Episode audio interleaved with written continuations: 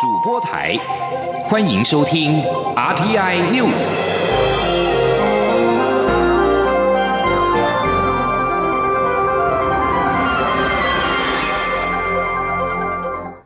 听众朋友您好，欢迎收听这节央广主播台提供给您的 RT News，我是张顺祥。首先把新闻焦点关注到跟气象局有关的，就是地震跟台风。根据中央气象局最新的资料，今天清晨五点二十八分，在台湾东部海域发生规模六的有感地震，震央在宜兰县政府南偏东方三十六点五公里的地方，深度是二十二公里。宜兰县最大震度是六级。花莲、新北、台北、桃园、新竹、台中也有四级，全台有感。其他各地最大震度是南投、苗栗、彰化跟云林市三级，嘉义、台南二级，台东、高雄、屏东跟澎湖也有一级。宜兰外海清晨规模六的地震，导致新北市一名妇人被倒塌的衣柜压住，急救无效死亡。地震还造成了一万零六百七十五户的停电。目前剩下一百一十九户等待抢修，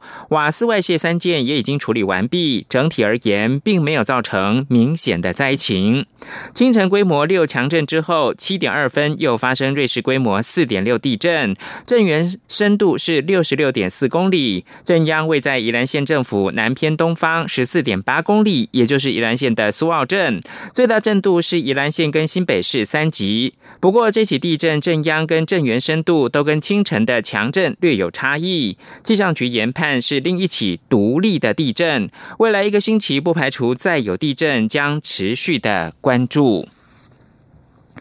继续看到的是台风的消息，强烈台风利奇马今天上午持续朝北北西进逼台湾东北部的海面，包括了大台北地区、宜兰跟花莲都在陆警的范围之内。中央气象局预估，暴风圈将在今天的深夜到明天的凌晨碰触到台湾的北端陆地，风雨最剧烈的时候也将落在今天晚间到明天一整天，期间将为各地的山区带来惊人的雨量，尤其是北部山区累积的雨量将会上看九百毫米。经记者吴丽君报道。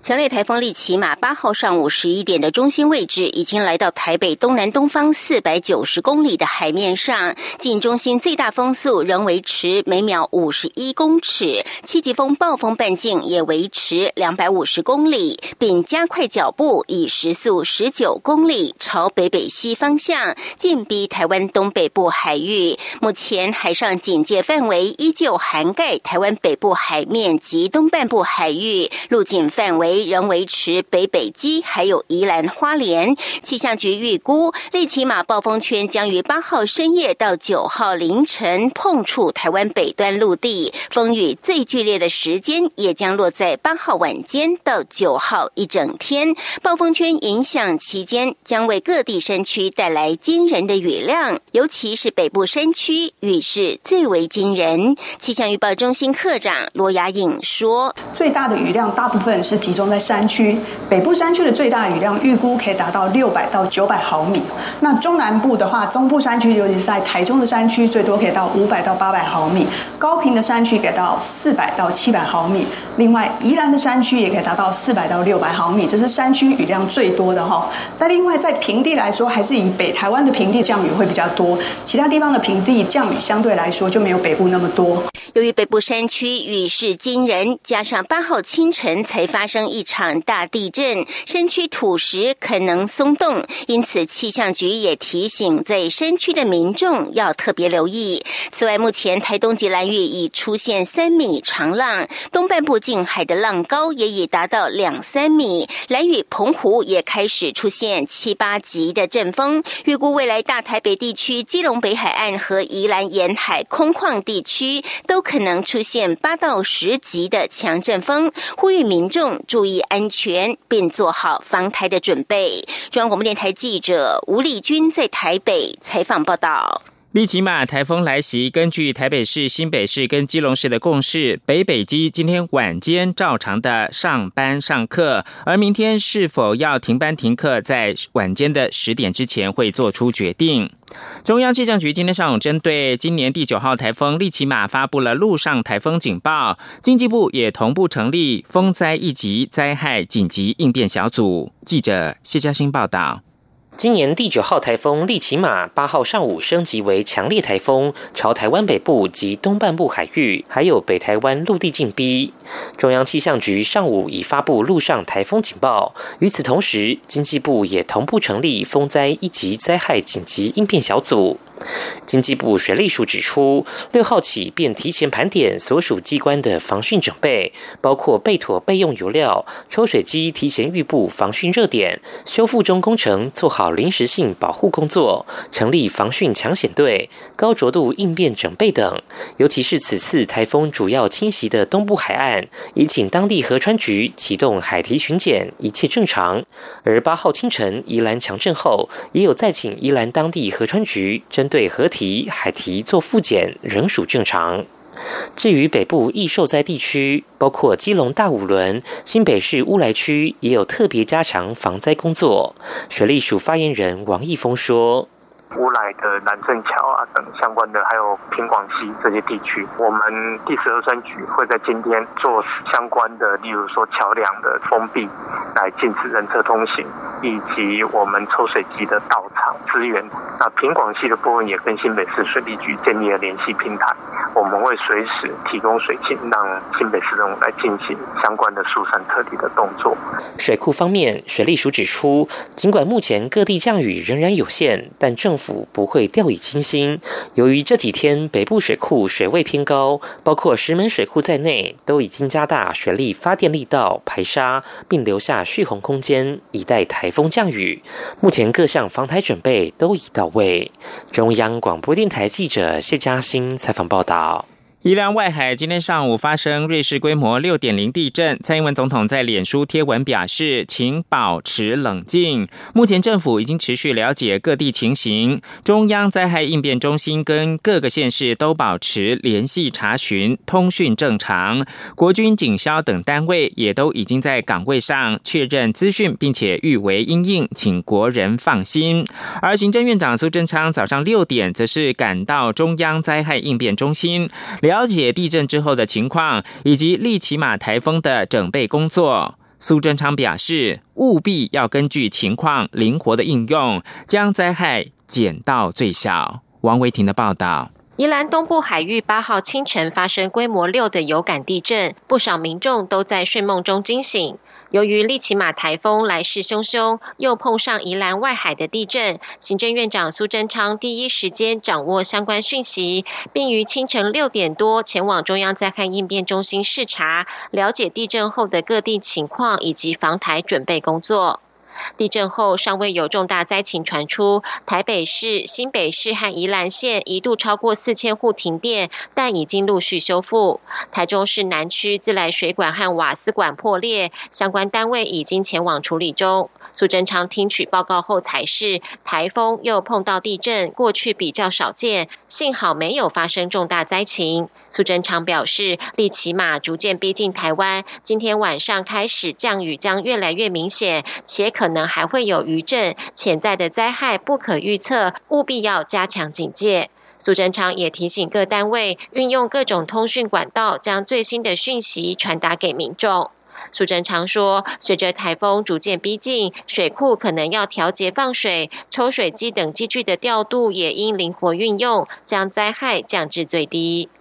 那相关的准备工作，请各位务必尽心尽力。保持最高警戒，抽水机各种应用设备的调度，也都请务必要随着这个台风的移动或者雨量的分布的情形，在预防灾情、应变工具的准备、车辆机具的调拨拨上，务必随着各种可能发生的。灾害情形做最灵活的应用。苏贞昌表示，从中央到地方，对于台风和地震灾害的应变已经非常有制度、有规模。他看到灾害应变中心的同仁彻夜留守，清晨地震发生后也马上就位，各单位运作良好。苏奎对此非常肯定。中央广播电台记者王威婷采访报道。台湾将资通讯科技导入健保，并且建置云端医疗资讯系统的经验，近年在卫生福利部的国际交流之下，已经引起各国关注。为此，健保署今天举办国际研讨会，分享台湾的经验。而亚太经济合作会议的主要经济体的官方代表多踊跃出席，来台取经。健保署署长李伯章表示，乐于分享，更能够帮助台湾接轨国际。请听记者肖兆平的采访报道。卫生福利部中央健康保险署八号举办一连两天的 APEC 医疗资讯分享国际研讨会，包含美国、加拿大、澳洲、秘鲁、俄罗斯、日本、韩国、菲律宾、新加坡、马来西亚、印尼、泰国、越南等十三个经济体官方代表，约四十位外宾与会外，当中还有国际重量级专业人士分享各国健保与医疗资讯发展现况。之所以会有这场国际规格的研讨会，主要是健保署署长李伯章去年在亚太经济合作会议所分享的台湾健保及云端医疗技术经验，获得 APEC 经济国的热烈回响。加上卫福部长陈时中在今年世界卫生大会期间，利用双边会议大力分享台湾医疗经验，更让许多国家卫生首长表达派员来台学习的意愿。而这场会议就是回应各国当时的期待。李伯章说：“这个是对台湾跟国际接轨是一个很好的机会。那我们也是各国他们都有提出他们的报告，那台湾也是提出来跟他们去分享哈。那我想这个过程里面，当然大家互动哦，会慢慢越来越好哈。哎，毕竟台湾要走出去的时候，也是要一个大家互相对等。啊，今天来了很多各国代表，很多都是他们国家里面的卫生部的官员呐啊，所以我觉得这对我们来讲也是一种成就。”有鉴于台湾的云端医疗经验，不仅能确保民众用药安全，还有节省健保资源的效果。因此，李伯章还说，菲律宾还主动要与台湾签署合作平台，这显见台湾医疗经验在新南向国家已经有了正面口碑。不仅如此，台湾的健康照护体系不仅被国际商业杂志评比是领先日韩的亚洲模范生，更是排名世界第一。他说：“做 CEO World 哈，他哎，他居然报告我们台湾的那个整个健康照顾的话，在全世界是排第一的哈。这是二零一九年版的哈，所以说刚好也是对我们来讲，可以跟很多那个就是外宾也可以分享。”台湾健保经验以及云端资讯技术成功引起各国卫生部门关注。李博章认为，分享与合作不仅可以促进世界医疗照护经验，同时也能帮助台湾脱离孤立的国际情势。中央广播电台记者肖兆平采访报道。国际新闻：美国五角大厦七号宣布，美国政府已经批准一项总额八亿美元的对南韩军售案。而宣布这项消息的几个小时之前，美国总统川普才表示，南韩已经同意负担更多驻韩美军的经费。国务院批准出售十二架 MH 六十 R 多功能海鹰直升机以及相关的雷达、通讯跟武器设备给南韩，以贺阻区域威胁以及强化国土防卫。此外，美国国务卿蓬佩奥七号谈话北韩最近飞弹试射的举动，表示不会影响到核子谈判的前景。分析家表示，非核谈判至少拖到秋天。北韩在六号也表示，美国南韩联合军演明显。违反了北韩、美国跟南韩的外交进程。法新社报道，巴基斯坦不满印度当局对具争议的克什米尔进一步加剧管控，在七号调降与这个永和宿敌的外交关系，并宣布将驱逐印度大使，也要暂停跟印度的贸易往来。在争议持续升高之际，美国政府七号表示支持印度跟巴基斯坦就喀什米尔问题进行直接对话，并呼吁保持冷静跟自我克制。最后提供给您是美国政府七号颁布临时规定，依循国防授权法，禁止联邦机构及其承包商采购包括了华为技术公司在内的五家中国企业电讯设备。这项临时规定从十三号开始正式生效。华为随即发布声明，质疑禁令的合宪性，并表示会诉诸美国的联邦法院。华为并且控诉美国政府在没有任何犯罪的证据之下就采取惩罚性的措施。以上新闻由张。张顺祥编辑播报。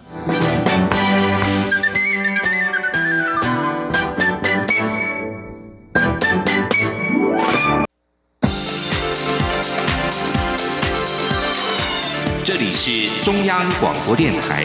台湾之音，欢迎继续收听新闻。各位好，我是主播王玉伟，欢迎继续收听新闻。蔡英文总统竞选办公室原定今天对外亮相，选举操盘手正式曝光，党部也派出十八同仁进驻，但是受到宜兰地震以及强台利奇马逼近影响，民进党暂停选选举造势活动。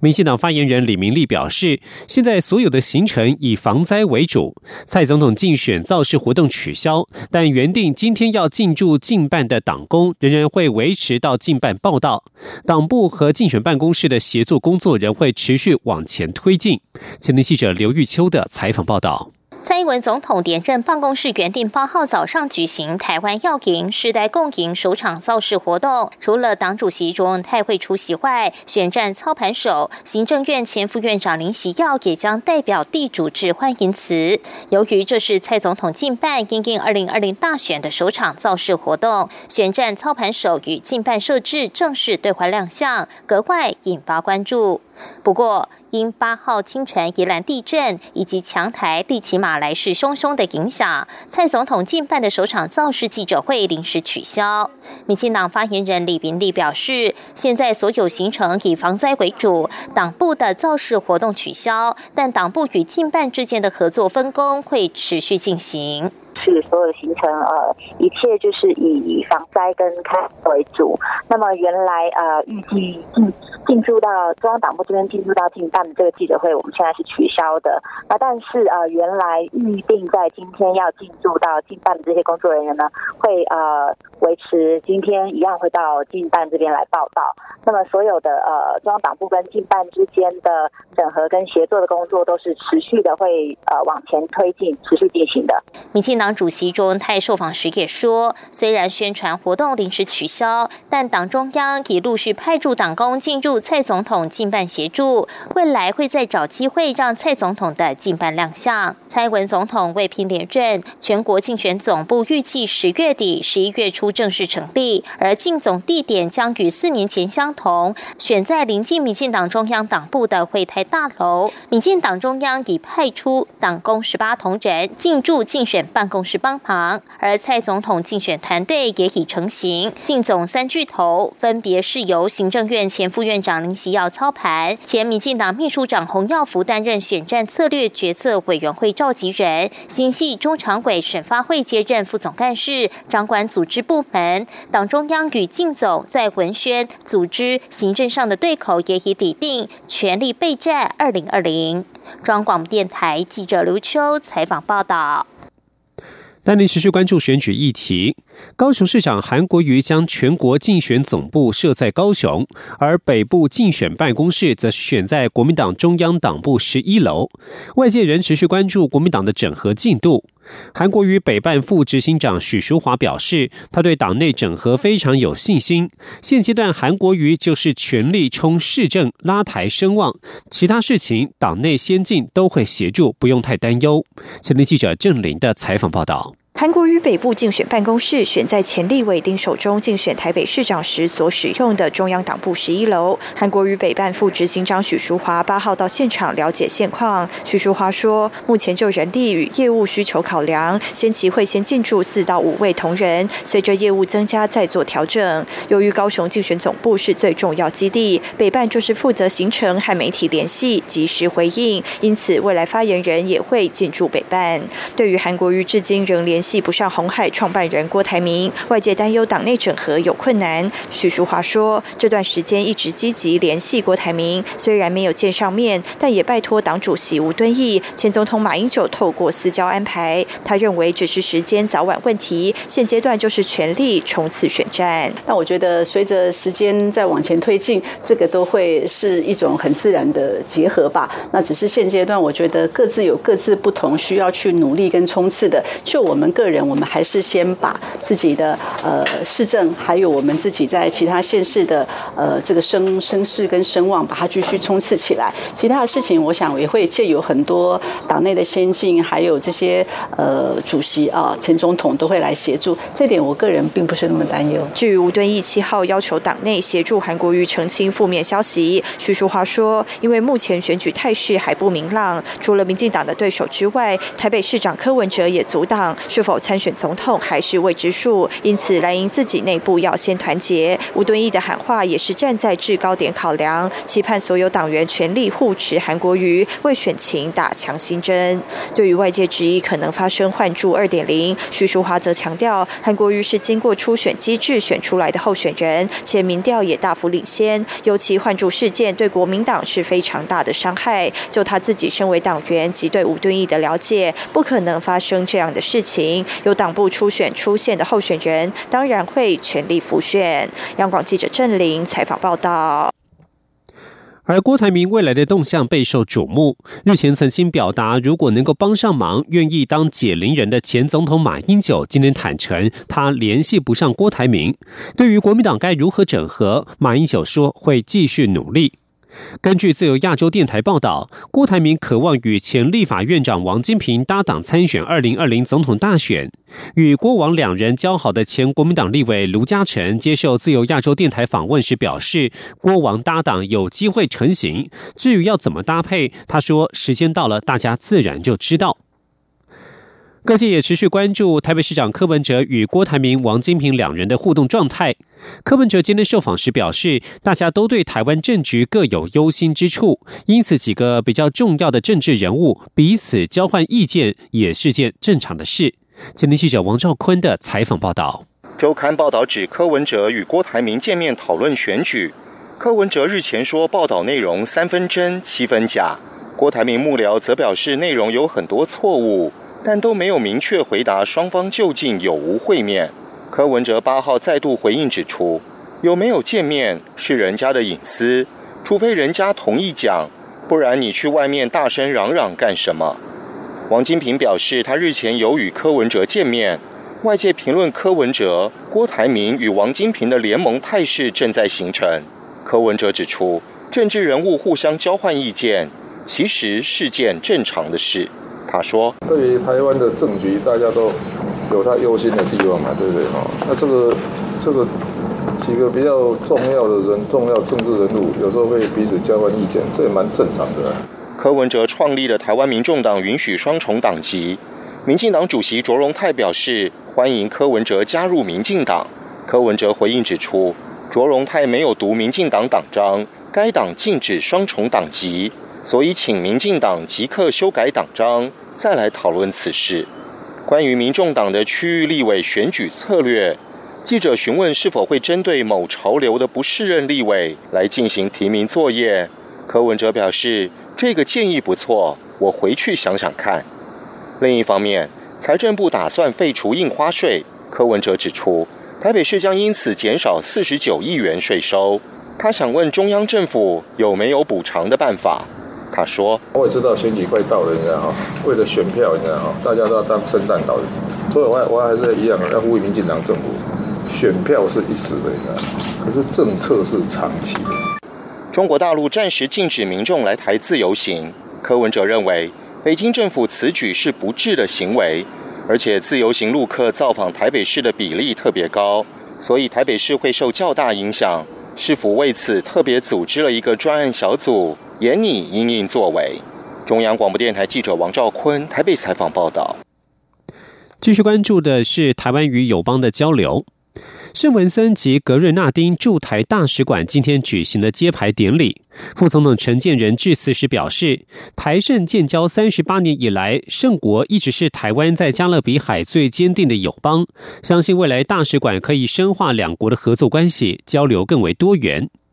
加勒比海友邦圣文森及格瑞纳丁驻台大使馆开幕揭牌仪式，八号今天在天母使馆特区举行，由祈祷仪式开场，接着播放圣国中华民国两国国歌。圣文森及格瑞纳丁总理龚萨福率团来台出席。副总统致辞时表示，感谢圣国总理以及圣国对在台设置大使馆的支持，相信未来大使馆可以深化两国的合作关系，并且提供圣国在台学生更好的服务。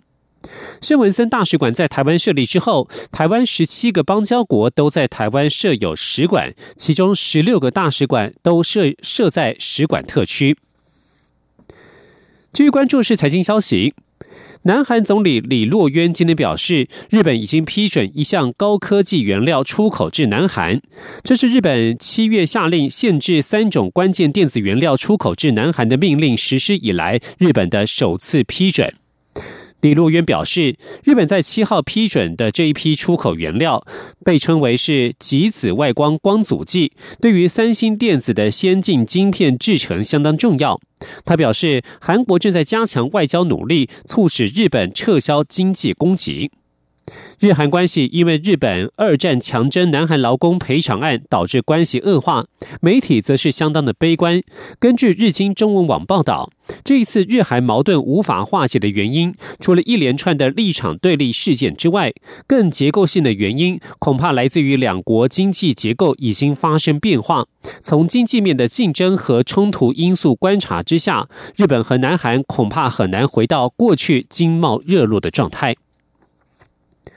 在国际形势方面，美国国务院七号下午在官方网站公布，把对香港的旅游警示提升至第二级。根据旅游警示的内容，由于香港出现内部动荡，呼吁美国公民在香港境内活动时需要更加谨慎。警示内容指出，自从二零一九年六月以来，香港各地举行大大小小的政治示威活动。虽然大多数参与者都很和平，但是部分转变成具有对抗性质，或是演变成为暴力冲突，而且蔓延到多个社区。这些示威是短时间或者根本没有事先宣布的情况下发生，有可能在短期内持续发生。美国国务院将全球旅行安全分为四级，第二级是提高警觉，而最严重的则是第四级，请勿前往。香港的形势令人感到忧心。美国 CNN 报道，目前虽然没有非常确切的证据指出北京当局计划镇压香港民众，但是恐慌心理已经在香港市民之间蔓延。如果北京当局真的决定让解放军踏上香港街头，最终恐怕导致灾难性的后果。越南外交部表示，中国近日在西沙群岛进行军事训练，侵犯越南主权。越南已经向中方提出交涉，表达抗议。当地主权争议持续多年，中华民国政府也主张拥有西沙群岛的主权。中国海南省海事局日前发出通告，自六号到七号在西沙群岛海域进行军事训练，要求船只避开这个海域。越越南外交部发言人黎世秋恒七号发表声明，表示越南有足够的历史和法律依据，可以证明对西沙和南沙群岛拥有主权，符合国际法相关规定。中国在归属越南主权的西沙群岛进行军事训练，已经严重侵犯越方主权。越南外交部七号已向中方提出交涉，表达抗议。越南与中国关系近期因为南海问题陷入紧张。中国探勘船“海洋地质八号”七号七月初在武装海警的船护卫之下，进入南沙群岛最西侧探勘石油，结果与越南的海警船在海上爆发对峙，双方互不示弱。新闻最后带您关注的是影剧消息。比照今年的奥斯卡，即将举行的第七十一届美国艾美奖颁奖典礼也将会没有主持人。艾美奖主办者福斯娱乐执行长科利尔宣布，将在九月二十二号举行的艾美奖颁奖典礼将不设主持人。这个决定将把更多时间留给光荣的得奖者。如果有主持人和开场表演的话，将占掉十五到二十分钟的时间。去年美国艾美奖收视率欠佳，不设主持人的决定将可改善节奏太慢等问题。而今年二月的奥斯卡颁奖典礼也没有设主持人，结果显示很成功，收视率超过去年。以上新闻由王玉伟编辑播报。相关新闻内容欢迎上央广网站点选收听。我们的网址是 triple w 打 r t i 打 o r g 打 t w。这里是中央广播电台台湾之音。